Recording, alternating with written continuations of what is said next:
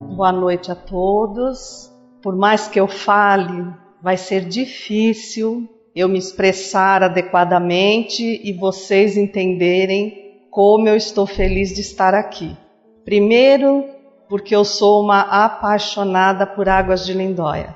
Desde a primeira vez que eu estive nesta cidade, a minha sensibilidade mediúnica me fez perceber que aqui há um grande ponto de energia e que, por que não dizer, talvez, um campo de tratamento espiritual muito intenso, o que faz de vocês pessoas especiais e que eu desejo saibam nessa oportunidade aproveitar essa vibração que Águas de Lindóia tem. Sempre que eu posso, sempre que eu tenho um tempinho para descansar, pode colocar diante do mapa qualquer cidade que no fim eu venho para cá de novo.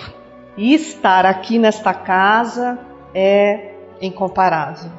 A recepção, o carinho e a certeza de que só pelo olhar nós já nos tornamos verdadeiros amigos, amigos para sempre, como diz a música.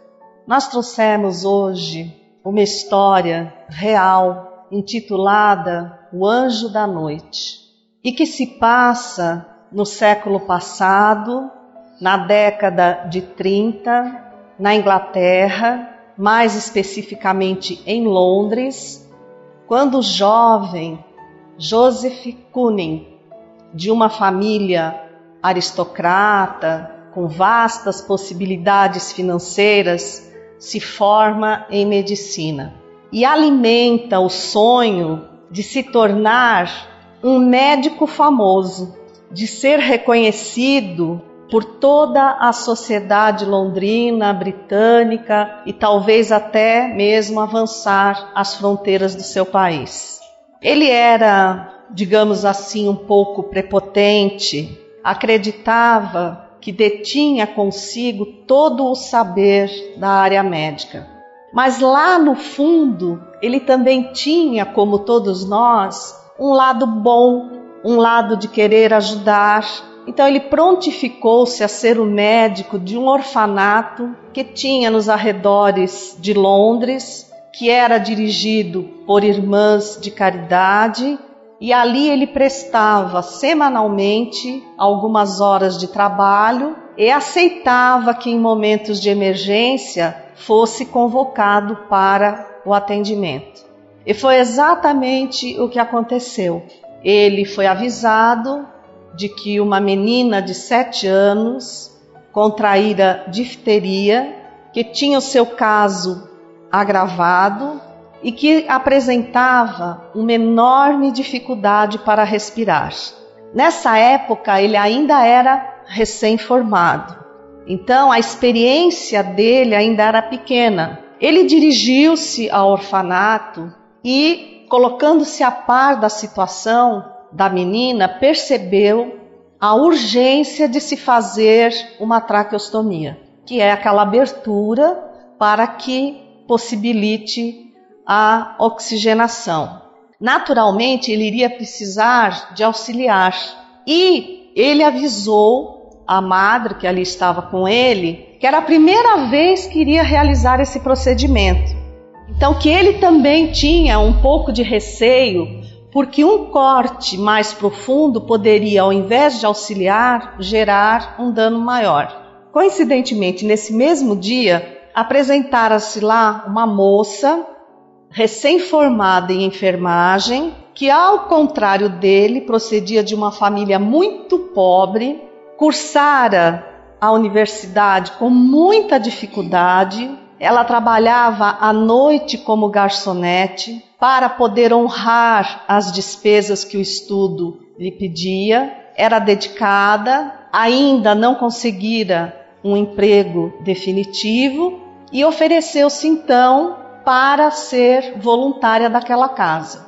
Como Deus não faz nada ao acaso, embora muitas vezes, sem entender a grandiosidade de Deus, os homens e principalmente os homens da ciência dizem que tanta ordem saiu do caos, ali naquele dia Deus colocou um médico e uma enfermeira diante de um caso grave que precisava da intervenção de ambos. Então ela tornou-se eh, rapidamente auxiliar daquele médico, sem que um soubesse sequer o nome do outro. O médico apenas percebera que ela era uma mulher muito bonita, um rosto muito chamativo, ruiva, olhos esverdeados, esguia, mas sequer lhe perguntar o nome.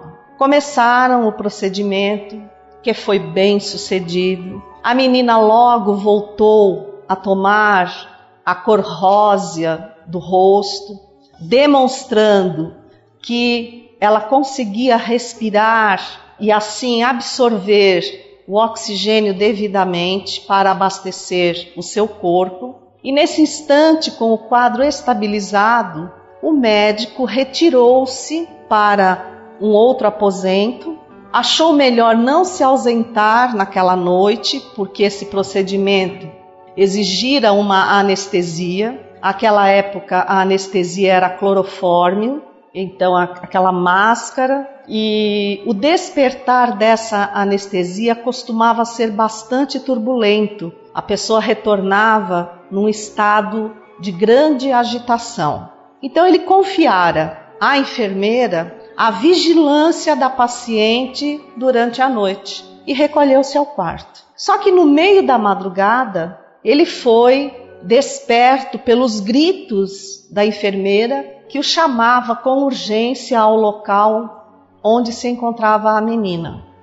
E ao chegar, ao fazer um primeiro exame, ele detectou que a menina estava morta e que a causa da morte foi exatamente a remoção da cânula que ele introduzira no orifício, permitindo assim que ela respirasse. E deduziu que na agitação do retorno da anestesia, como ainda hoje, quando qualquer um de nós passa por um procedimento cirúrgico, é muito interessante nosso despertar, a mão vai logo onde nós temos o problema. E no caso dela, não foi diferente.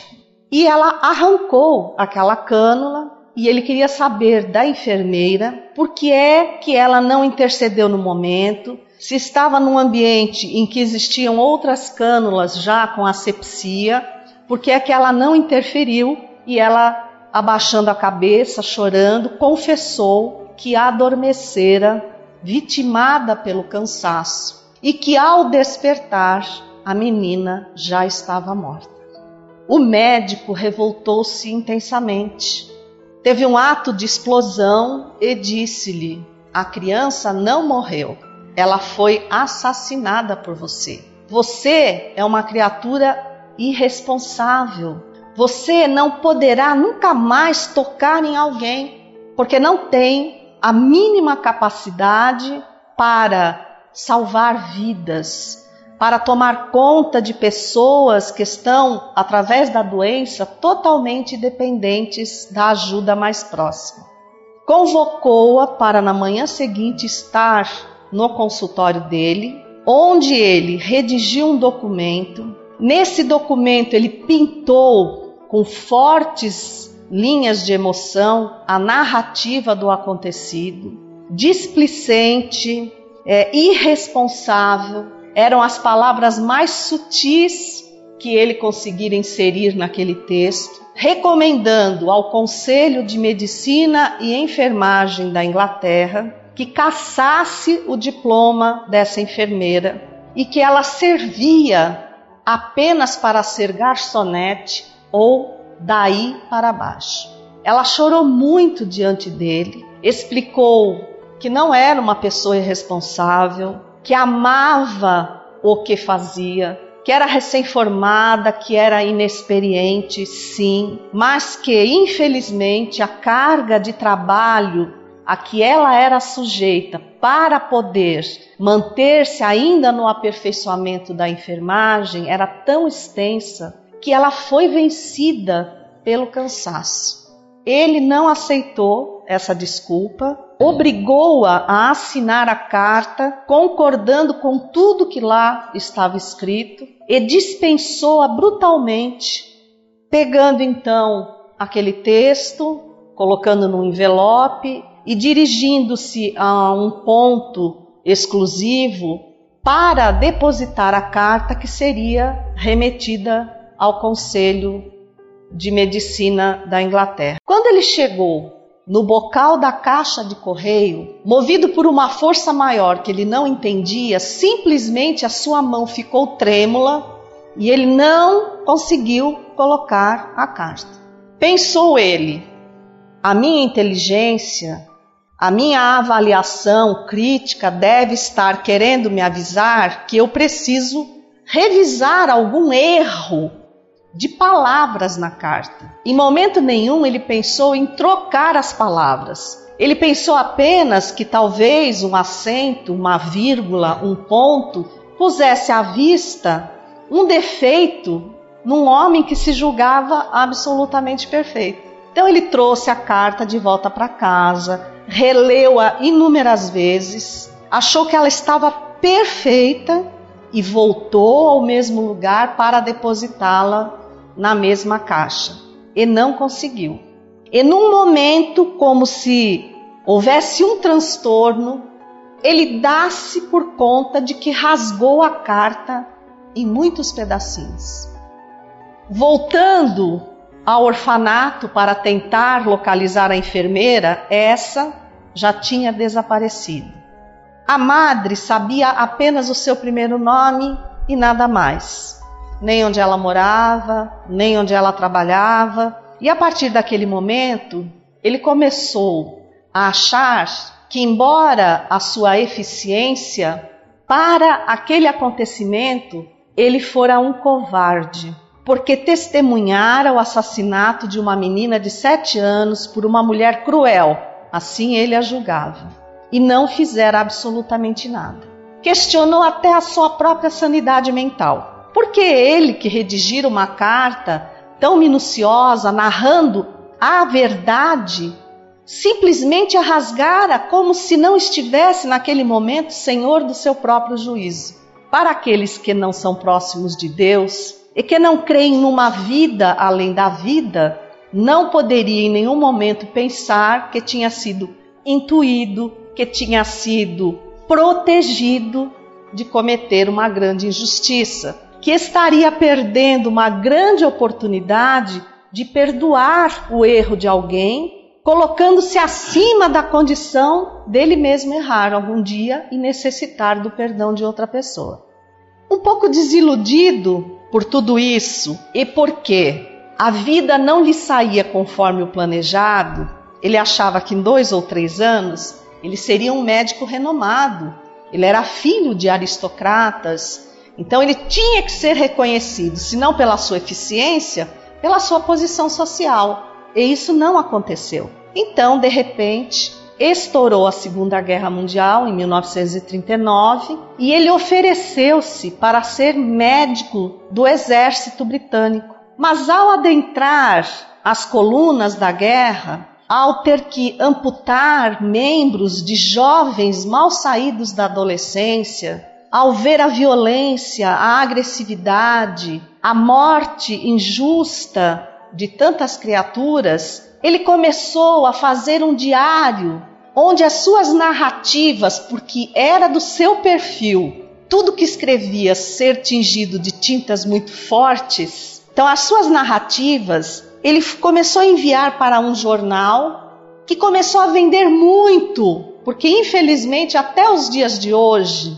a maioria das pessoas gosta dessas narrativas sanguinárias, dessas narrativas criminosas, é, gosta de alardear os últimos acontecimentos, as mortes, os assaltos, os assassinatos, não consegue olhar e ver que o bem, mesmo de forma sutil e silenciosa, está tomando espaço entre as criaturas.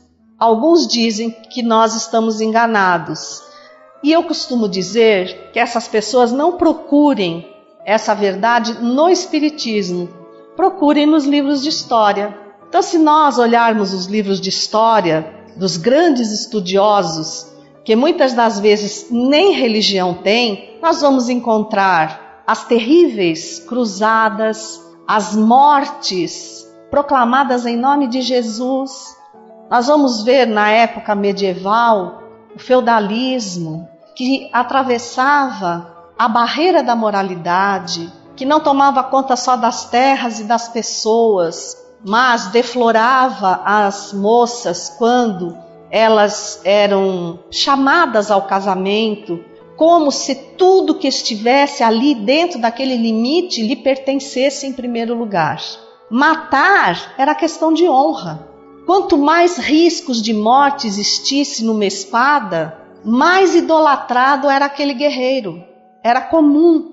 A Inquisição, nós não precisamos nem narrar o que ela foi, principalmente na Espanha, com Tomás de Torquemada, e em Portugal, com o Cardeal Cunha. Então, quando nós olhamos isso e vemos que aquilo era normal, que aquilo recebia a aprovação de reis e de papas, nós hoje, apesar de toda a violência, nós vemos as leis, nós vemos os julgamentos. Quando achamos que o julgamento não foi adequado e a pena é, não foi a necessária, nós estamos nos esquecendo que acima de qualquer lei humana, muitas vezes redigida pelo interesse comum, está a lei de causa e efeito, que atinge a todas as criaturas onde quer que elas estejam. Que nós não precisamos tomar a pena de talião e castigar o outro em nome de uma justiça que ainda é muito nossa, muito mal vista, porque é vista pelas lentes das nossas próprias imperfeições. Então era isso que acontecia com o nosso Joseph Kunin. Ele encontrou então no campo de guerra o seu verdadeiro caminho e facilmente, porque tinha sido fácil para ele se formar em medicina, então facilmente ele abandonou a medicina e tornou-se um jornalista, um correspondente de guerra. E já não se preocupava em atender nenhum ferido.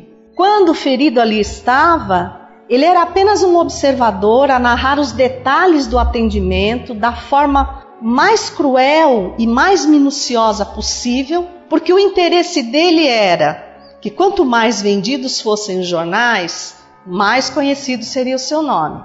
E já que ele não tinha ganho a fama através do exercício da medicina, ele ganharia a fama através das suas letras tingidas de tintas muito fortes. Ele depois passou a escrever livros sobre a guerra. Mostrava nos seus livros a crueldade que era, na realidade, a lente por onde ele enxergou a falha daquela moça. E, como todo mundo gosta de livros assim, ele ganhou um prêmio da Academia de Letras de Londres. Como era um prêmio muito importante, julgava ele que no dia seguinte a sua imagem seria estampada na primeira página do jornal The Time, que era o mais famoso de Londres. Mas não havia sequer uma citação no jornal inteiro referindo-se ao prêmio que ele recebera. Ele revoltou-se profundamente, atirou o jornal ao chão e mais uma vez, a mão da espiritualidade fez com que uma das folhas do jornal escorregasse e ele enxergasse uma reportagem de página inteira intitulada O Anjo da Noite. Ele sentou-se e começou a ler. E era a história de uma mulher que uh, tomava conta de um orfanato numa vila muito pequena no país de Gales, uma vila muito retirada, e essa mulher transformara-se na mãe dos órfãos de guerra, das crianças que sofreram ferimentos graves, que foram amputadas, que precisavam de amor, de aconchego, de acompanhamento psicológico. E ela ficou conhecida como o anjo da noite, então o repórter lhe perguntou por que lhe deram esse nome. E ela, sem nenhum tipo de problema para apresentar a transparência da sua própria vida, começa a narrar a sua história e diz que formou-se em enfermagem com muita dificuldade, que não encontrava um emprego. E que certa feita, quando se oferecera de voluntária num orfanato nas proximidades de Londres, auxiliara um médico a realizar um procedimento de traqueostomia e fora responsabilizada por tomar conta da pequenina paciente, mas que cansada pela labuta dos seus dias, ela adormeceu no exato momento em que a menina despertando agitadamente da anestesia, arrancou a cânula sem que ela percebesse, e quando ela despertou, a menina já estava sem vida. Que o médico lhe disse que ela era uma assassina, porque desde que ela fora irresponsável, a morte da menina estava nas suas mãos. Não era um acontecimento natural, mas provocado por uma pessoa muito irresponsável. Que no dia seguinte ela foi chamada ao consultório desse médico, e aí vocês vão imaginando ele lendo essa reportagem, que fez a narrativa e ela em momento nenhum diz que fez uma narrativa exagerada, que me falou que eu era isso ou aquilo, não, que ele fez a narrativa da verdade e que achou por bem que ela não mais lidasse com a enfermagem, porque acreditava ele que ela não tinha o perfil ideal para ser uma enfermeira, porque a enfermeira é muitas vezes submetida aos trabalhos noturnos e ela não tinha condição orgânica para manter-se acordada no transcorrer das horas da madrugada. Que ela fora durante dois anos, a cada dois dias, ao Conselho de Medicina da Inglaterra para saber se ali entrara algum processo tentando cancelar o seu registro. E que ao final de dois anos a atendente, que já tornara-se sua amiga e que já soubera o porquê daquele desespero, lhe aconselhou que ela saísse de Londres e fosse exercer a enfermagem em outro lugar. E assim ela acabou chegando a esse local onde se encontrava até hoje. Porém, atormentada pelo complexo de culpa, Nunca mais, nunca mais ela conseguiu dormir uma noite. Ela dormia de duas a três horas durante o dia. Quando o orfanato, que era um hospital na realidade também, estava povoado de médicos e enfermeiras velando pelas crianças. Quando a noite começava a chegar, ela sofria um tipo de inquietação e andava com um lampião por entre as camas o tempo inteiro, averiguando se as crianças estavam bem. E a partir dos próprios amigos que trabalhavam com ela, então ela foi chamada o anjo da noite. Provavelmente aquele médico nunca entendeu por que, que ela, que cometera um erro tão profundo, tinha tido um reconhecimento tão grande? E ele, que era uma pessoa tão perfeita e tão habilidosa, porque além de médico, ele era jornalista, ele era escritor, ele era aristocrata, o seu nome não encontrava campo de torná-lo famoso como sempre desejara.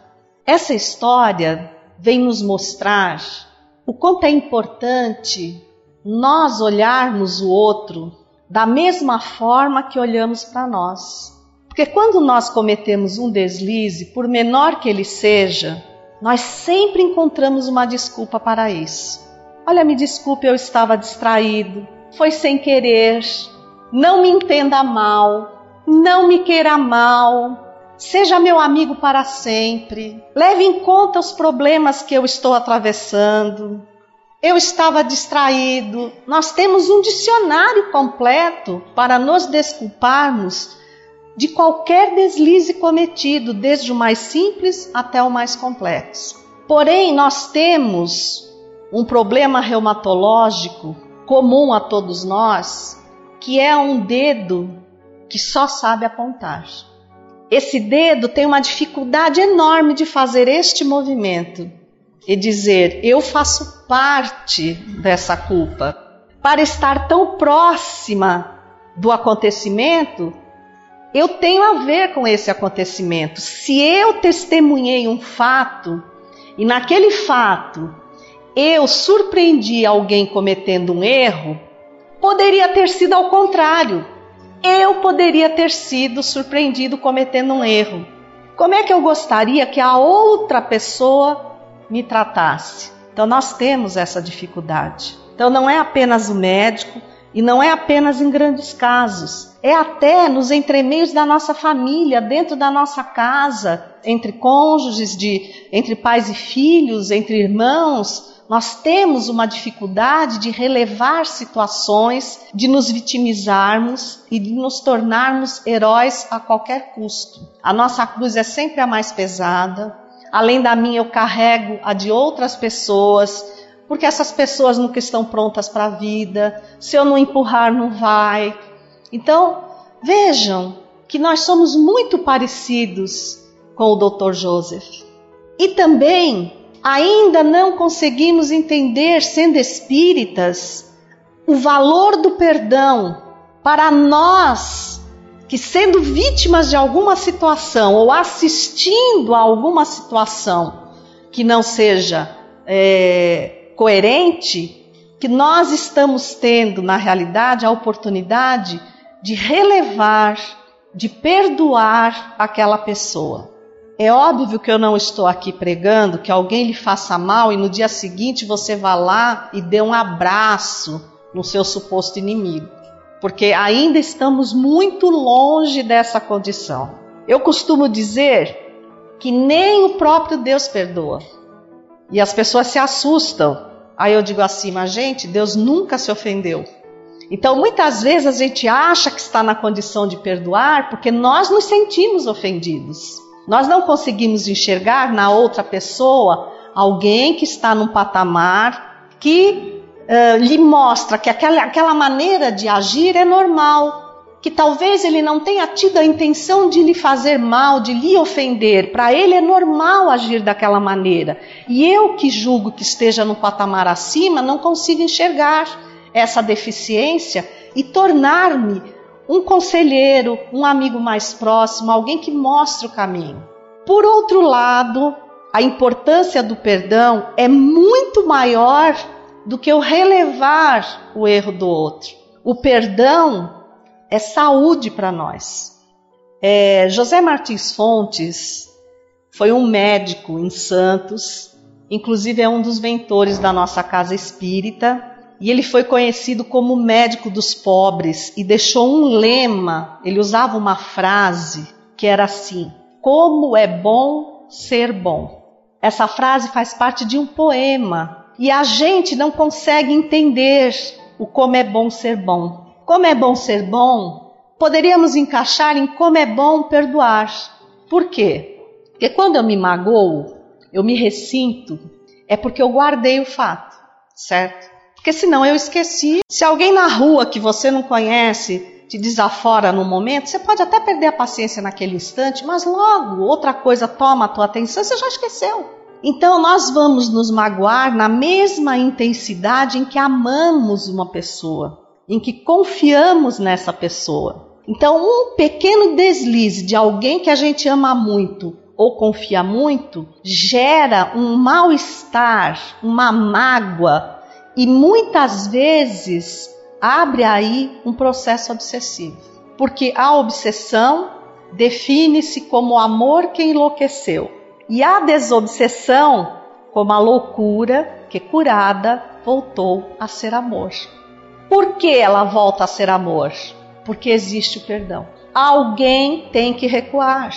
E o que recua é sempre mais feliz.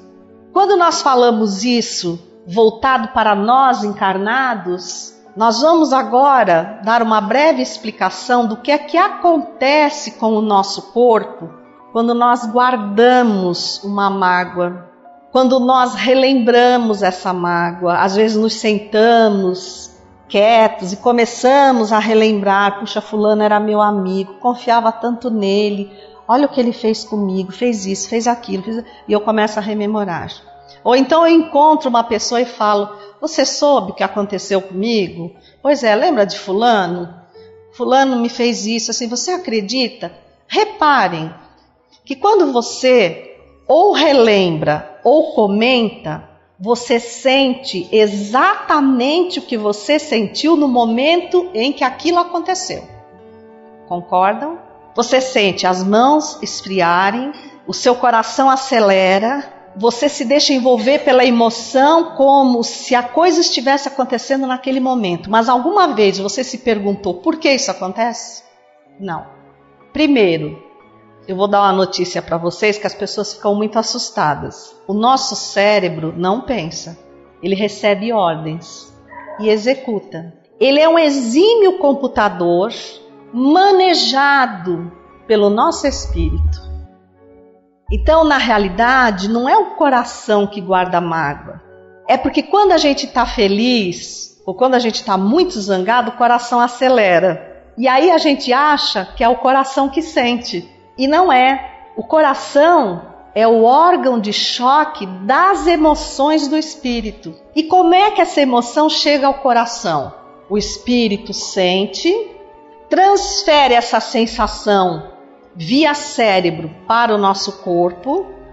O cérebro interpreta essa sensação através da ordem emitida para a produção de hormônios. Então, quando você está, por exemplo, sendo agredido numa situação difícil, você pensa no que? Eu tenho que me defender.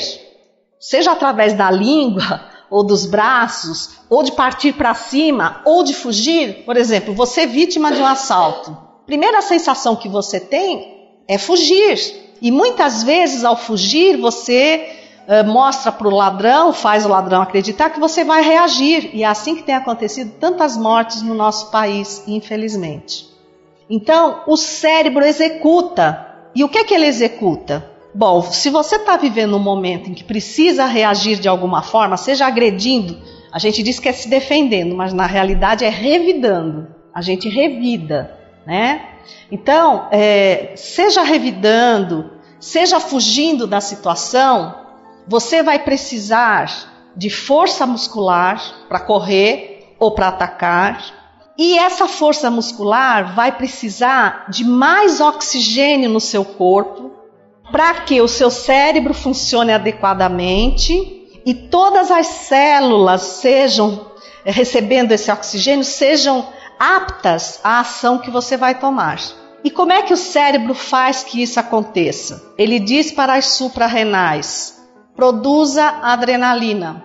A adrenalina vem, acelera o coração. Acelerando o coração, a nossa circulação fica mais rápida. Ela ficando mais rápida, ela faz uma superoxigenação cerebral. Então você parece que tonteia, que perde os sentidos. Aí você diz assim: naquele momento eu falei um monte de besteira porque eu fiquei fora de mim porque houve essa mudança radical no seu organismo. Mas também fabrica um hormônio chamado cortisol. E esse cortisol, ele faz com que haja um grande despejar de açúcar no nosso sangue, porque o açúcar é o combustível dos nossos músculos para que a gente tome uma atitude radical, ou agredir ou fugir. Tudo bem quando acontece alguma coisa de ruim, nós sentirmos isso. Agora imagina nós rememorarmos isso todos os dias, três vezes por dia, a todo instante.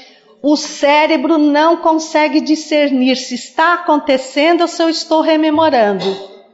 Então eu vou dando descargas de cortisol e adrenalina, cortisol e adrenalina. Sabe o que isso provoca?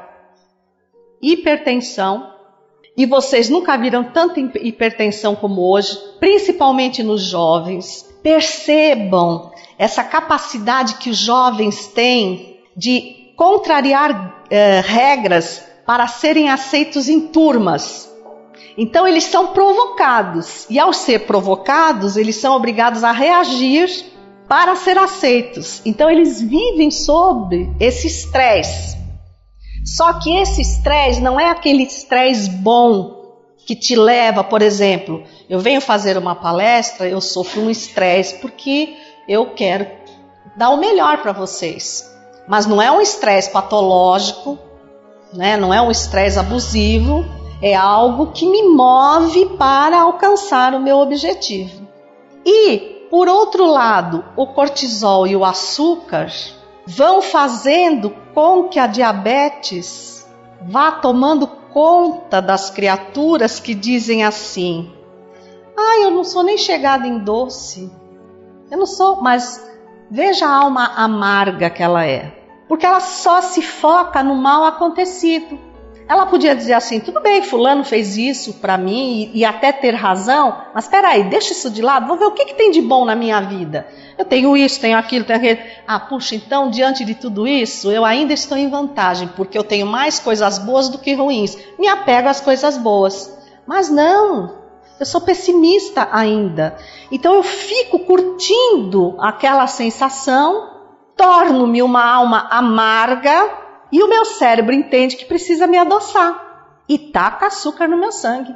Aí vou lá fazer exame e só vejo a taxa de açúcar, diga, né, a glicemia subindo, subindo, subindo. Aí o médico fala: vai andar, faz exercício, faz não sei o que, faz isso. Mas nenhum médico diz assim: você tem uma religião, você é participativo nessa religião, você entende a sua religião, ou você simplesmente aceita o que dizem na sua religião sem raciocinar? Porque nós, sendo espíritas, nós já encontramos explicação para muitas coisas, inclusive para aquelas que nos acontecem e que nós achamos que são injustas. No fundo, nós sabemos que não são injustas, que nós estamos correndo na vida, mas a lei de causa e efeito nos atingiu. Então, que em algum ponto dessa estrada que ficou para trás, eu semeei o que eu estou colhendo agora. Então, se eu estou semeando uma coisa ruim, o que é que isso, o que é que esse momento está querendo me dizer? Seja diferente. Reflita sobre você mesmo. Mude alguma coisa na sua vida. Busque alegria. Saia dessa situação de estresse.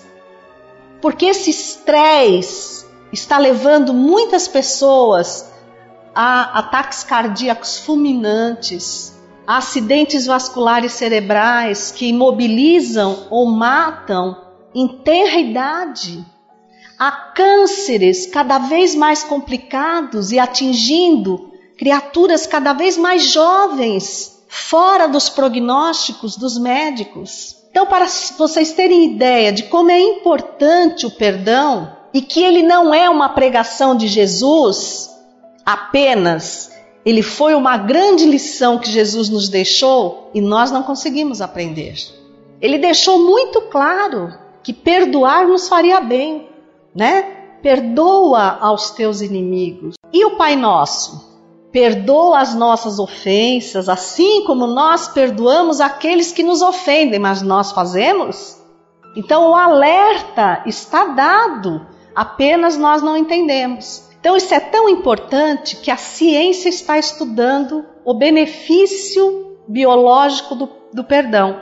Está concluindo que perdoar é uma atitude preventiva para manter a saúde é, mental, ou quer dizer cerebral, e biológica e física. Tanto que, se você perguntar à Organização Mundial de Saúde o que é saúde, o que é bem-estar, ele não vai dizer apenas que é não ter doença. É um, uma série de fatores, como estar bem fisicamente, emocionalmente, é um, uma série de condições que declaram se a pessoa é ou não saudável. E a Universidade de Stanford, uma das dez maiores universidades do mundo, que tem 84 departamentos diferenciados, e esses departamentos estão desenvolvendo atualmente 130 projetos diferenciados, entre eles o projeto Perdão, dirigido pelo psicólogo, doutorado em psicologia, Dr. Fred Luskin, autor do livro O Poder do Perdão, que fez durante décadas um estudo com os judeus que sobreviveram aos campos de concentração. E descobriu que os judeus que sofreram uma terapia psicológica e aprenderam que perdoar era bom para eles, são os que conseguiram sobreviver por mais tempo. E os que não conseguiram perdoar foram acometidos por uma série de doenças. Por quê? Porque a mágoa, o cortisol, a adrenalina, o excesso de açúcar confunde as células então elas começam a ficar atordoadas e a se multiplicar desordenadamente e faz com que caia a condição equilibrada do nosso sistema imunológico. Então a pessoa que é magoada, pode perceber, ela vive gripada, ela vive com uma dor aqui, uma dor ali, ela tem um relatório médico imenso. E se ela fizesse um exame específico das células que compõem o sistema imunológico, ela ia descobrir que elas estão totalmente deficitárias. Então, é um, é um estudo científico, onde eles, narrando o estresse que passaram nos campos de concentração, enquanto eles narravam, foi colhida saliva e sangue, e os valores estavam totalmente alterados. Por que a saliva? Porque a saliva quando você está alterado, ela apresenta uma imunoglobulina muito baixa. O que é imunoglobulina? É uma substância que fortalece o sistema imunológico. Então, quando você toma um medicamento, se a sua imunoglobulina estiver num, numa altura boa, numa dosagem boa, ela amplia a atuação do medicamento e favorece que você se cure mais rápido. Então, nesse projeto Perdão, eles usam, por exemplo, a terapia do riso. Então, eles colocam aqueles filmes que a gente via na nossa infância, que foi ontem, né? Porque nós somos todos jovens. Os Três Patetas, o Gordo e o Magro, aquele rir saudável. E eles fazem a dosagem antes e depois e percebe que depois do filme a imunoglobulina ó, tá lá em cima. Aí eles aplicam o medicamento e aí o medicamento é mais eficaz. Então, isso tudo para mostrar para vocês que perdoar é bom para quem perdoa, porque quem ofendeu, ofendeu não a mim, ofendeu a sua própria energia, violentou-se e violentou a energia equilibrada do universo. E vai carregar consigo essa aura de desequilíbrio. Eu não preciso fazer nada. O retorno a pessoa já escreveu. Então a gente precisa aprender isso. Ah, hoje eu, eu perdoaria Fulano, mas faz 30 anos que eu não o vejo. Então, se você perdoou, ótimo. Você não precisa dizer para a pessoa que a perdoou, mas você precisa perdoá-la dentro de você, para que você tire de dentro de você o mal. Porque onde tem mal, se eu dou o mal, eu tenho uma fonte de mal. E onde está essa fonte? Dentro de mim. Então vejam que o Dr. José Martins Fontes tinha razão, né? Como é bom, porque traz saúde, traz bem-estar, traz felicidade, ser bom. Como é bom perdoar. Como é bom eu aprender que eu também erro, que eu vivo esquiando na minha vida. Então, quando eu esquio, eu estou sujeita a cair tá? E quando eu caio, eu estou tendo a oportunidade de me erguer e de retomar a dificuldade e seguir adiante com a experiência que eu passei até o momento que eu caí, melhorando-a. Aí é o histórico da reencarnação. Lembrar que não há cisão na minha vida, há mudança de etapa. Ora estou no corpo biológico, ora estou fora dele, mas eu sou a mesma pessoa. Eu vou carregar esses valores comigo.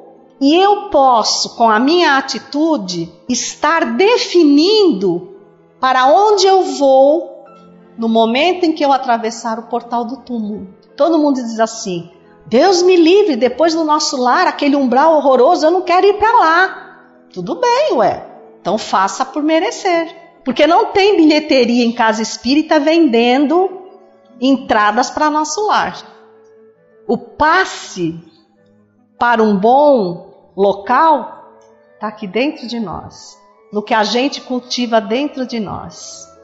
E perdoar, muitas vezes, faz com que a pessoa, se dando conta de que você relevou o erro que ela cometeu, que na realidade você está lhe dando um voto de confiança e dizendo: Você caiu? Levante que eu te ajudo. Olha, você pode ser muito melhor. Não foi isso que aconteceu com aquela moça? Se ele não tivesse rasgado a carta, talvez a decepção dela fosse tão grande que ela viesse, por exemplo, a cometer suicídio.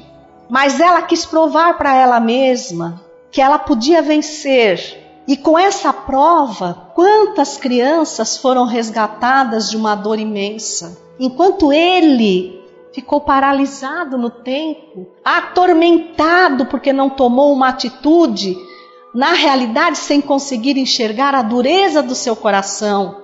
E que ele mesmo, como médico, lidava no fio da navalha com a vida humana. Um procedimento pode ter uma intercorrência e, contra a vontade do médico, levar o paciente à morte. Porque a medicina, por mais que tenha estudado, ainda não desvendou todos os segredos do nosso corpo físico. Não vamos dizer só do nosso cérebro, porque esse então nem se fala, mas do nosso corpo físico não desvendou todos os segredos. Né? Câncer está aí, desafiando a medicina, não é? Mas acima de tudo, desafiando os espíritos para que nós tornemos saudáveis as nossas células, povoando o nosso cosmos íntimo de estrelas cintilantes, que sejam para nós um caminho de esperança e recuperação. Um jovem de uma família muito digna, certa vez cometeu um deslize, um tanto grave, porque deixou-se envolver pela influência de certos companheiros e cometeu um crime e foi condenado a longos anos de prisão.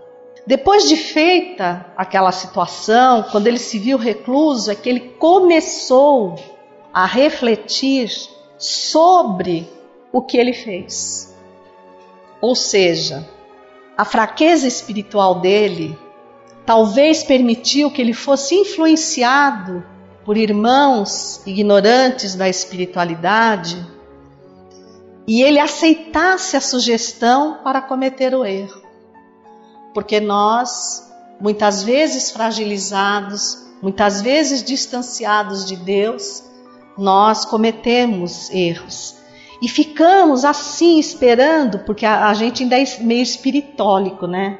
Você sabe o que é isso? É espíritas católicos. A gente fica esperando que alguém nos absolva, que alguém nos dê uma tarefinha. Olha, vai lá, dá 10 cestas básicas e você zerou. Você burlou a lei de causa e efeito, você está livre. Ah, então eu posso fazer de novo, porque daí vai me custar só mais 10 cestas básicas. Que bom, né?